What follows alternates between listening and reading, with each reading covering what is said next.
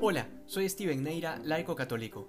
Inmediatamente después de haber celebrado la solemnidad del Sagrado Corazón de Jesús, la Iglesia nos introduce en el misterio, en el silencio del Inmaculado Corazón de María, un corazón que según Lucas 2.35 va a ser traspasado por el dolor, pero además un corazón que lo medita todo a profundidad. San Lucas nos presenta ese momento en que Jesús, teniendo 12 años, subió con sus padres a Jerusalén, donde iban cada año por la fiesta de Pascua. Imagínate una caravana interminable de judíos de todos los rincones del mundo, por mar y por tierra, de oriente y occidente, viajando hacia Jerusalén para cumplir el precepto religioso.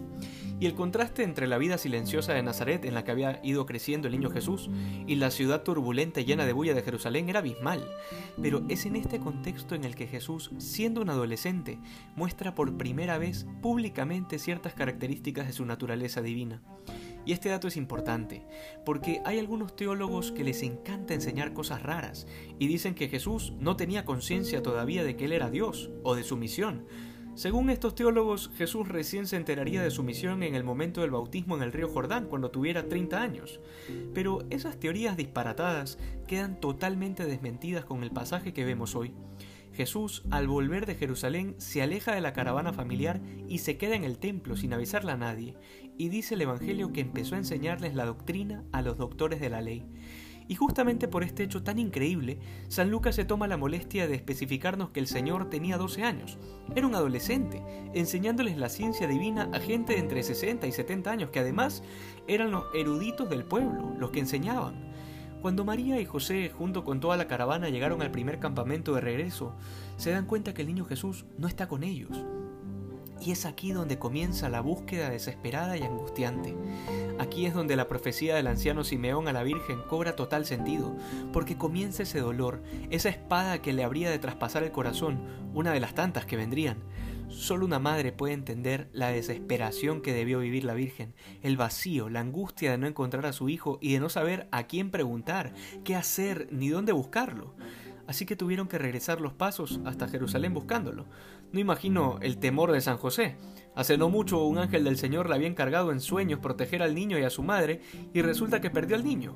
Y este último detalle quisiera aclararlo. Fueron María y José quienes perdieron de vista al niño. No es Jesús el que se perdió. Jesús sabía exactamente y con toda la conciencia divina lo que tenía que hacer y dónde tenía que estar. Él mismo lo dice, en las cosas de su Padre. Esto lo aclaro porque en alguno que otro rosario de grupos, cuando les toca anunciar el quinto misterio gozoso, les he escuchado decir el niño se pierde y es hallado en el templo. Jesús no se pierde nunca. Y esta realidad de la conciencia divina de Jesús será todo un aprendizaje para María y para José. Esto es lo hermoso de la solemnidad de hoy, que el corazón inmaculado de María eh, es un corazón que aprende humildemente de su Hijo y que todo lo guarda y lo medita, sin hacer ruido, sin llamar la atención, sin poses, porque todo lo que sea referente a María, siempre, siempre terminará llevándonos a profundizar en la vida de Jesús. Dice Lucas al final de este pasaje que Jesús vivió sujeto a ellos, es decir, que el Señor obedecía a sus padres. Esta es la imagen perfecta de la Sagrada Familia, una obediencia que es fruto no de la autoridad impuesta, sino del amor de Dios. Si algo les sirve de consuelo a las madres que me escuchan y que tienen hijos complicados, que sepan que sus hijos no son la segunda persona de la Trinidad, así que, a diferencia de esta escena del Evangelio, no hay mucha cosa que meditar cuando un hijo que aún está sujeto a sus padres hace lo que le da la gana. No dejen de corregir a sus hijos, sobre todo en los mandamientos de Dios. Cuando sean hombres y mujeres adultos, se lo agradecerán.